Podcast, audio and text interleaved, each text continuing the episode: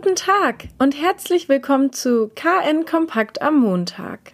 Keine gute Zeit für den Einzelhandel. Die Geschäfte laufen wegen der Corona-Krise weiterhin sehr schleppend. Ein Drittel der Läden in Schleswig-Holstein könnte in zwei bis drei Monaten vor der Insolvenz stehen, schätzt der Handelsverband Nord und stützt sich auf jüngste Prognosedaten des Dachverbandes. Von der Pleitegefahr seien große wie kleine Geschäfte quer durch die Bank betroffen. Wegen der Corona-Krise hält sich die Kauflust der Bürger in engen Grenzen. Der Konsumklimaindex der Gesellschaft für Konsumforschung, der im März noch bei plus 8,1 Punkten lag, fiel im Mai auf minus 23,1 Punkte. Im Juni scheint er sich leicht zu erholen. Die Prognose liegt bei minus 18,9 Punkten. Dies sei aber immer noch einer der niedrigsten Werte, die je gemessen wurde, sagt GfK-Konsumexperte Rolf Börkel. Aber warum fehlt den Schleswig-Holsteinern die Lust am Shoppen? Dazu sagt Julia Körner, die Leiterin des Geschäftsbereichs Einzelhandel, viele Menschen sind in Kurzarbeit und fahren ihre Ausgaben herunter. Außerdem bummeln Kunden wegen der Maskenpflicht nicht mehr. Stattdessen gebe es verstärkt den sogenannten Zieleinkauf.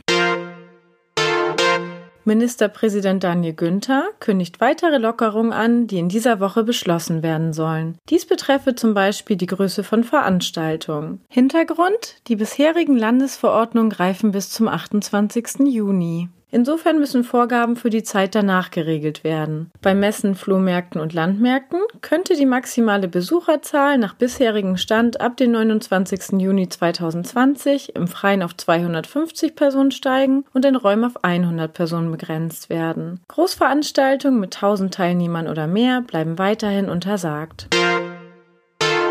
Heute Nacht sollen in Schleswig-Holstein viele Gebäude in rotes Licht getaucht werden. Unter anderem unser Verlagsgebäude. Hintergrund ist die Aktion Night of Light der deutschen Veranstaltungswirtschaft, mit der auf die wirtschaftlichen Folgen der Corona-Krise für die Branche hingewiesen werden soll. Halten Sie in Ihrer Stadt doch einfach mal Ausschau. Wir wünschen Ihnen einen schönen sonnigen Wochenstart. Weitere Neuigkeiten aus Kiel, Schleswig-Holstein und der Welt finden Sie jederzeit unter kn-online.de.